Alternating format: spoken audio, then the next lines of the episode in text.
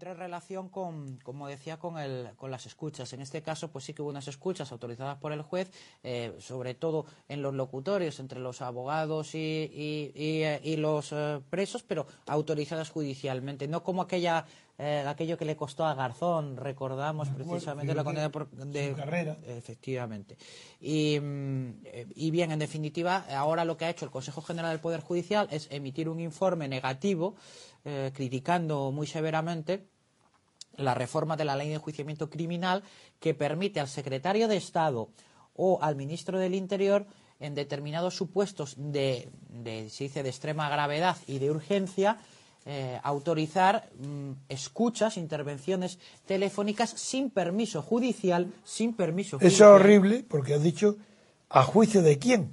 Del secretario de Estado de Interior o el Ministerio del es Interior. Es una persona que no es juez, Exactamente. a su libre juicio, puede autorizar escuchas sin permiso del juez. Eso es, con la condición Eso de, que, es- de que es- se comunique a la autoridad judicial en el plazo de 24 horas, a eso- posteriori. Pues el Consejo General del Poder Judicial pues se ha mostrado naturalmente pues eh, en franca oposición Ah, no, con no, esta no, con es que eso es intolerable, porque eso es un ataque directo a la seguridad personal.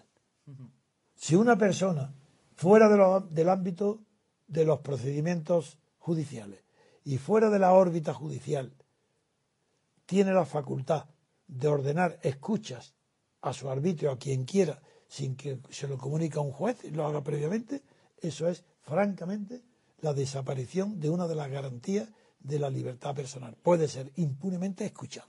De- además, de- delito que yo sufrí. es lo que le iba a decir, que usted tiene con el señor Manglano cierta experiencia. experiencia, al claro, que respecto. fui escuchado.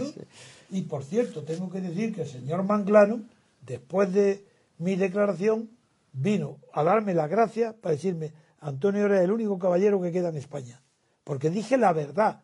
Me preguntaron sobre Manglano, sobre el general Manglano, como yo lo conocía bien del tiempo de antifranquista, porque fue antifranquista, el abogado defensor me preguntó qué pensaba yo de Manglano y dije, es una persona desde el punto de vista social y de educación, incapaz de no obedecer o ocultar ningún hecho que haga a ningún superior suyo, ni militar ni político.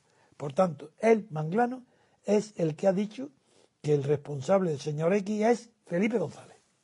Pero él no lo va a confesar jamás y dará su vida antes que decirlo. Y porque yo dije estas palabras, vino a, dar, a- darme un abrazo a mi casa para decir, Antonio, eres el único caballero que queda en España.